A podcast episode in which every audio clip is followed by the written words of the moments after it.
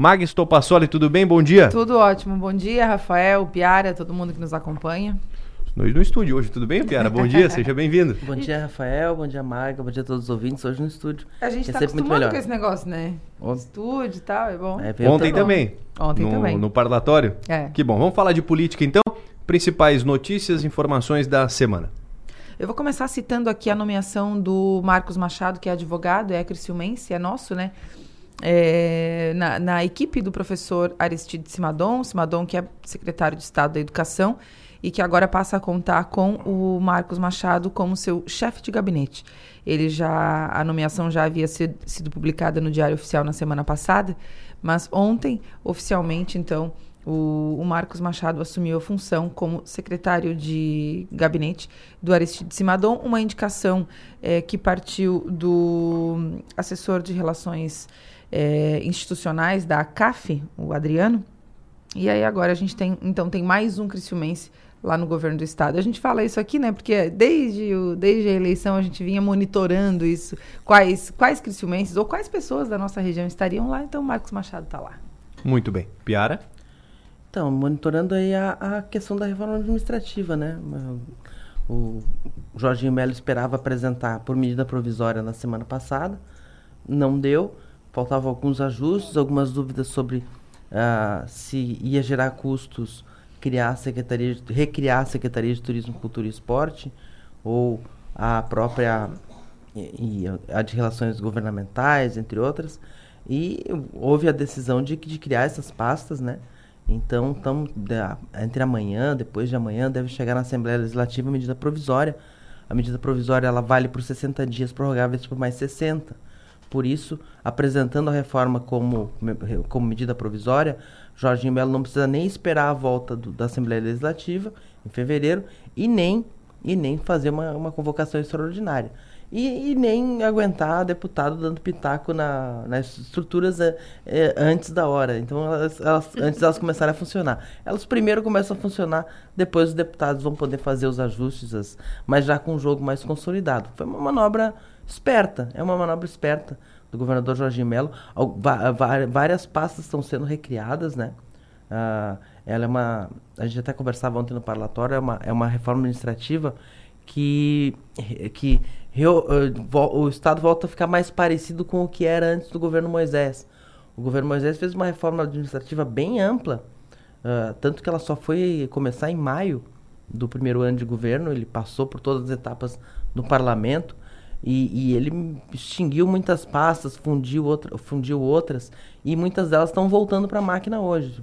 A Secretaria de Segurança Pública foi extinta por Moisés, uh, virou o conselho que reúne os quatro forças da segurança, com a presidência do conselho rotativa por um ano, volta a Secretaria de Segurança, os quatro, o, o comandante da PM, o comandante dos bombeiros, o delegado geral da Polícia Civil e o, o, o, o, da, o chefe da polícia científica continuam com o status de primeiro escalão, mas vão ter um, um secretário de segurança que arbitra né, essa questão.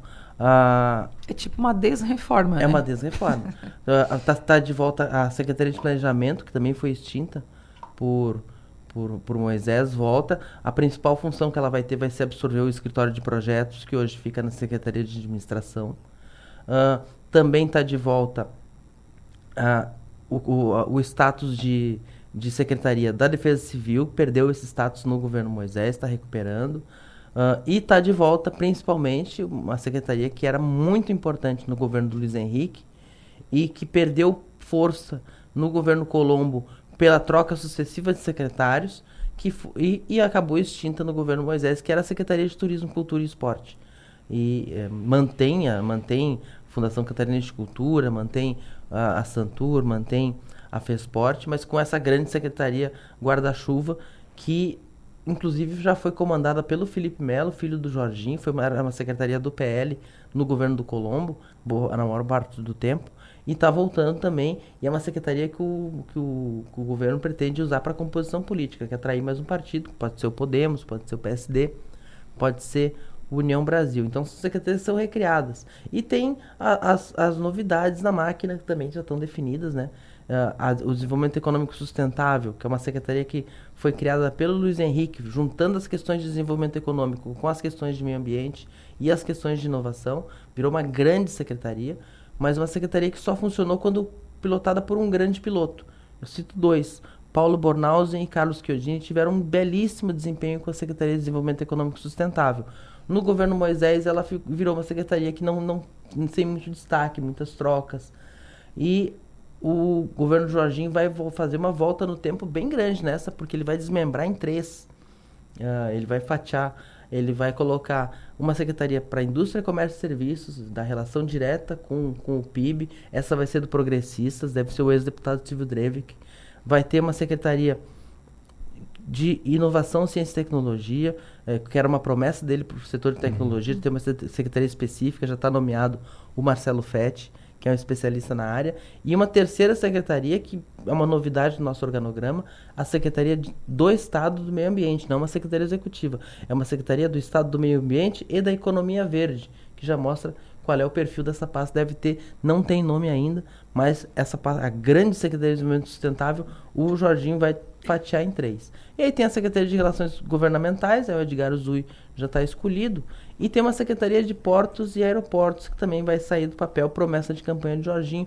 Ele acha que com uma estrutura específica de portos e aeroportos, Santa Catarina tem uma condição diferenciada, tanto num quanto o outro, tem, muito, tem cinco portos, tem mais de 20 aeroportos, Santa Catarina é, pode conseguir alguns recursos, ainda mais agora que existe um Ministério de Portos e Aeroportos, também comandado pelo Márcio França, em nível federal. Então, a gente vê que é uma secretaria que está criando pastas. Está criando bastante pastas. É uma decisão até corajosa, porque o, o senso comum diz assim, uhum. a gente vê isso em Brasília é. também, quantidade Essa de secretarias, é. quantidade de ministérios. Uhum. Eu gosto de fazer uma brincadeira que é o seguinte, tu tem 100 folhas e divide e divide essas 100 folhas em 10 ou em 20 pastas, tu não aumenta muita coisa o tamanho da, da, o volume do que tu tem é uma questão de organização de governo. Tem gente que gosta de dividir, tem gente que gosta de ter mais, mais concentrado. Então, a, a lógica, por exemplo, em nível federal, o, o, no governo Bolsonaro, o, o, Paulo Guedes era um símbolo muito importante daquele governo, era o, era o posto Ipiranga. Então era uhum. natural que aquele Ministério é. da Fazenda absorvesse outras funções e virasse o grande Ministério da Economia que virou, absorvendo planejamento, absorvendo outras áreas. No governo Lula, ele não tem um Paulo Guedes, o ministro da Fazenda é o Fernando Haddad, que é um quadro que gerou algumas resistências no mercado. Então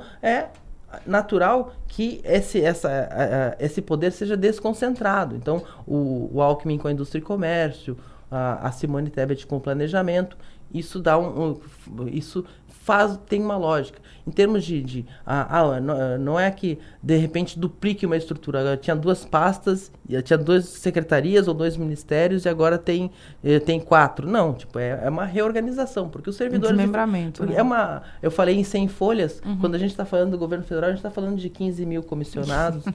Então é uma, e uma estrutura gigantesca de efetivos que se reorganizam. E aqui no estado também Uh, vamos ver se vai funcionar. Vamos ver se a Assembleia vai dar muito pitaco, mas eu acho que não, acho que vai ficar bom para todo mundo ali.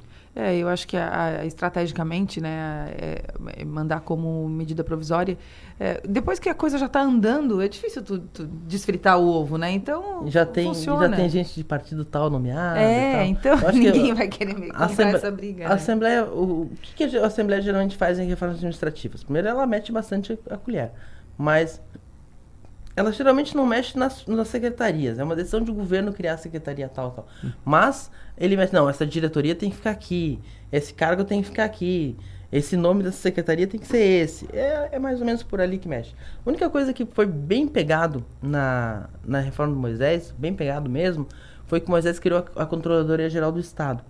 E, a control... e, e, e foi, na época, o, o, o, futuro controlador, que seria o, o Luiz Felipe Ferreira, ele, ele, definiu as atribuições da, da controladoria de um jeito que avançava muito sobre os setores da fazenda, algumas atribuições, ela ficava muito poderosa. E aí, é, eu lembro que ela tinha 21 atribuições, aí a Assembleia foi lá e riscou, riscou, riscou, Só pra riscou. deixar. Ficou nove. Nove tá bom. Que era só para dizer, opa, peraí.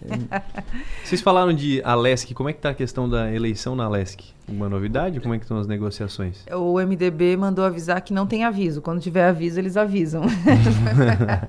Deu um, deu um Deu- ruído, deu um ruído é, que foi o seguinte. O MDB foi, foi conversar com o Jorginho Melo. Ele levou o Mauro de Nadal, que é o candidato a presidente, levou o Sopelsa, que é o atual presidente, levou o candidato a presidente, o Nadal, candidato a presidente da Lesc. E o, o Carlos Chiodini, que é o presidente do partido. Foi uma decisão, uma boa decisão do Carlos Chiodini de chamar militantes da Lesc para ir junto e tal. E importante que o Mauro tenha participado para não ficar esses ruídos assim, ah, vai ser isso, vai ser aquilo e, e sem falar com ele. Mas isso criou um outro, um outro problema. Ah, muito, ah, o, o, o que faz do Mauro de Nadal hoje favorito é ele ser o candidato de um bloco de partidos que se criou na Assembleia Legislativa para aumentar, a potencializar seus espaços nas comissões temáticas diante de um PL que ficou muito grande.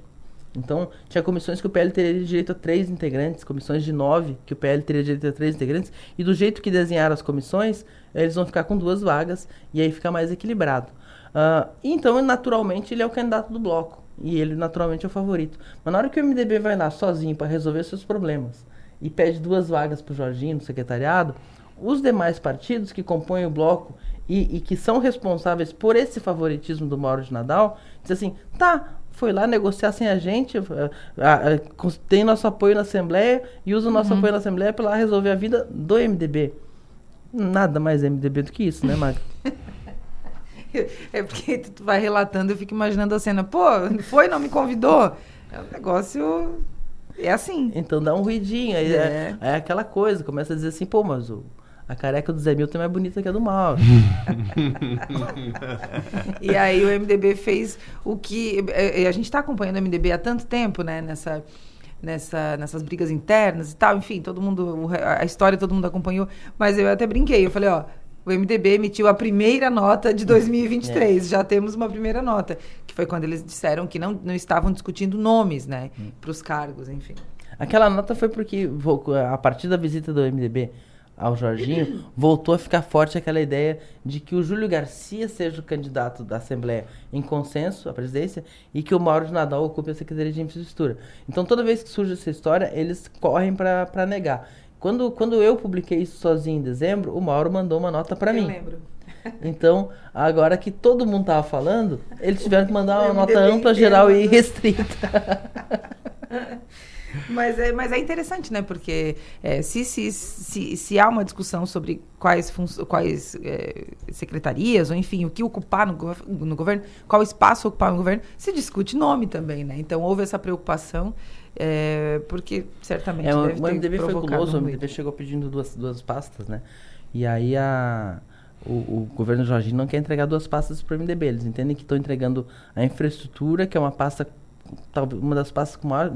Não é a pasta com maior capilaridade, porque existe a educação e a saúde, mas a pasta executora de. E muito impactante, né? Porque tudo que vem de lá é. Ela, ela tem, ela tá por todo o estado, tem muita É. obra para tocar. E é uma secretaria de boas notícias, né? Então, finalística, grande. Aí eles dizem, ah, mas o PP tem uma secretaria, nós vamos ter uma. Pô, o PP vai ter indústria e comércio, que é basicamente. Desculpa. Basicamente um telefone para ligar para Fiesc. Mas. a- então não dá para comparar a dimensão das duas, das duas secretarias. O, o- o MDB queria a Secretaria de Turismo, Cultura e Esporte. O Fernando Krellin vem da área de esporte, então ele está olhando essa secretaria com muito desejo, com muita volúpia. Mas a, essa secretaria o Jorginho quer para um, para um novo partido na, na- no secretariado. É, no frigir dos ovos, o que, que, o que, que eu avalio até o momento? Eu acho que o Jorginho Melo, ele tá, ele tem noção de que está trilhando por um caminho, por um, por um espaço, né? É, delicadinho de alguma forma, porque ele não, não pode desagradar muito as bases, enfim, ele sabe que ele está andando num terreno, né, que, que, que não dá para arrumar confusão agora. A Lesk nem voltou ainda, enfim, ele sabe que as confusões vão acontecer depois, é normal. Confusão no bom sentido, né? Os debates, os enfrentamentos, as discussões, enfim. Então, é, eu acho que nesse momento ele está. eu vejo que tudo que ele faz, ele tenta é, demonstrar de modo até é, implícito que ele está tendo cuidado, que ele está sendo cuidadoso.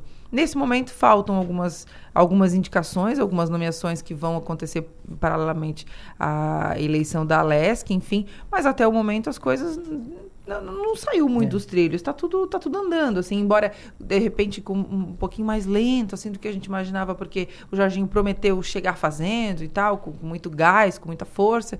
Então, tem alguns detalhezinhos, assim, que ainda estão mais lentos do que os outros. Mas, de modo geral, eu, olho, eu gente, vejo que está tudo dentro dos conformes. A gente está um pouquinho desacostumado dessa estratégia de deixar o governo, espaços do governo em aberto para fazer a negociação política durante o início do governo. Uh, e quem fez isso a última vez foi o Luiz Henrique na reeleição, mas não com as secretarias centrais, mas ele tinha as 36 regionais para indicar, com a geografia das urnas que ele uhum. falava.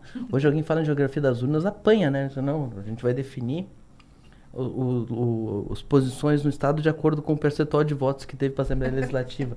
Era de um pragmatismo até não sei, é um pragmatismo que a gente não está acostumado mais. Agora, não, não, veja bem. É, e eu acho que vai. vai... Mas aí, só para completar, o, o Luiz Henrique segurou a nomeação das regionais até maio. para encaixar esse, esse jogo da, da Assembleia Legislativa. Mas as centrais já estavam nomeadas. Né? Era um outro tempo de se fazer é. política, né? Um outro modelo, de repente. É, não temos saudade da questão não. dos regionais, não. não temos saudade.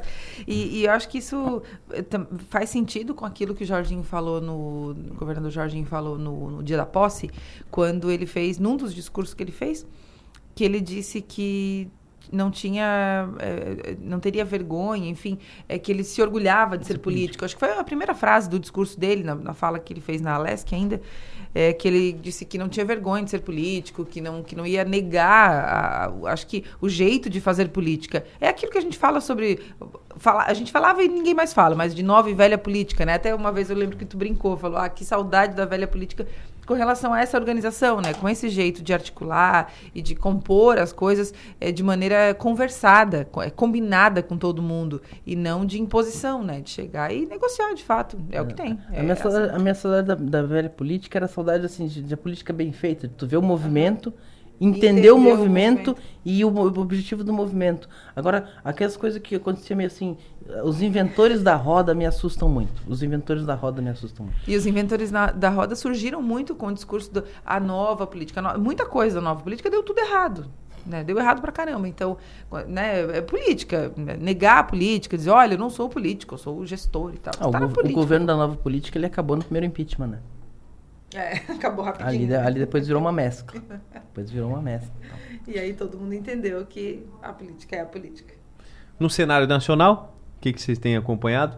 O que tem de momento é questões de imagens exclusivas que foram divulgadas sobre os atos lá do dia 8, das identificações de pessoas a senhora de Tubarão ficou famosa agora, né? O, se é que a gente pode dizer, se é que a gente pode dizer Ai, isso, meu né? Meu Deus, que momento, Mas né? Que fase? Que fase. Ah, o, no cenário nacional a gente vê o, um, a criação de um, eh, vai se criando um clima, né? Já diria Galvão Bueno. Um clima terrível. Vai se criando um clima terrível lá no PL, é, nitidamente, né? Agora é a hora que todo mundo vai vai correr e vai avaliar qual é o dano menor porque é, a, situação né, ganhou, parece que a cada dia parece que ganha contornos um pouco mais sérios, assim.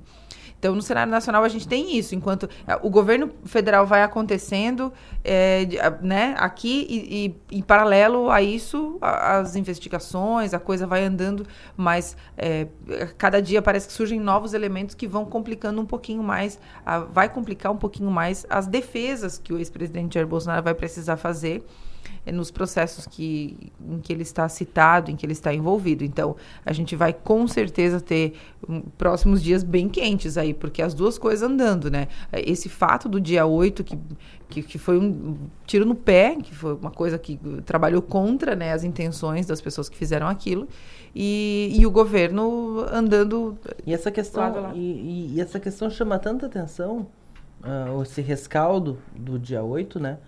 Que, que ofusca os próprios atos do, do governo Lula. A gente fica em segundo plano. Abrir a Folha de São Paulo aqui agora, a manchete é PGR denuncia e pede prisão de 39 suspeitos de atos golpistas e vandalismo no Senado. Procuradoria-Geral da República pede 40 milhões em bloqueio de bens dos alvos da acusação. E vai seguindo notícias sobre isso, sobre essa questão, sobre essa questão, sobre essa questão. E lá embaixo que vai vir Uhum. alguma coisa do governo Lula lá.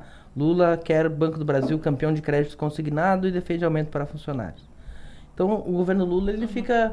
É, é- é- é um governo que precisa se, eh, mostrar, ser o protagoni- o protagonista do noticiário, mas a gente ainda convive com essa questão da, do, do, do rescaldo, de- da, da tentativa forte. de golpe de Estado que aconteceu no dia 8 de... E, E, é, e, até, até natural que seja, porque a, gente, a última vez que houve uma tentativa de golpe de Estado do Brasil foi em, em abril de 64, aliás, foi consumado. É, é, é, não, não dá para minimizar o que não, o que não tem como minimizar, né? Não tem como tu simplificar algo que não é simples. Quando a gente fala sobre essa questão do dia 8 e tem, tem gente que fica, ah, não, mas não sei o quê, não aconteceu nada, não teve morte. Mas é óbvio que, hum, graças a Deus que a gente não chegou a esse ponto. Mas foi muito grave o que aconteceu lá. Então a gente não pode fechar os olhos e dizer, ah, beleza, ok, não morreu ninguém, então a gente vai seguir a vida aqui porque não aconteceu nada. Não, aconteceu um, um- foi um dia que vai ficar marcado e que é muito um- triste. Desculpa o mau jeito, pessoal. É, é, é, desculpa, a gente quebrou aqui tudo, mas não, não era a nossa intenção. Não dá para fazer dessa forma, né? E eu acho que o governo Lula começa a, a, a pecar num ponto que não dá mais para pecar nesse mandato em 2023, com toda a experiência que a gente já tem aí dos últimos 10, quase 10 anos com relação a isso, que é no combate às informações distor- distorcidas, às fake news, às informações, informações falsas. Acho que o, o governo já, já deveria ter ah, mais habilidade para lidar com isso. Lidaram com isso durante a campanha. O André Janones fez. Foi o Carluxo da esquerda durante a O campanha. Janones está esperneando no Twitter, inclusive, tá, com isso. Está reclamando bastante. Porque ele diz que na rede social a esquerda está preocupada com, com a opinião do Green...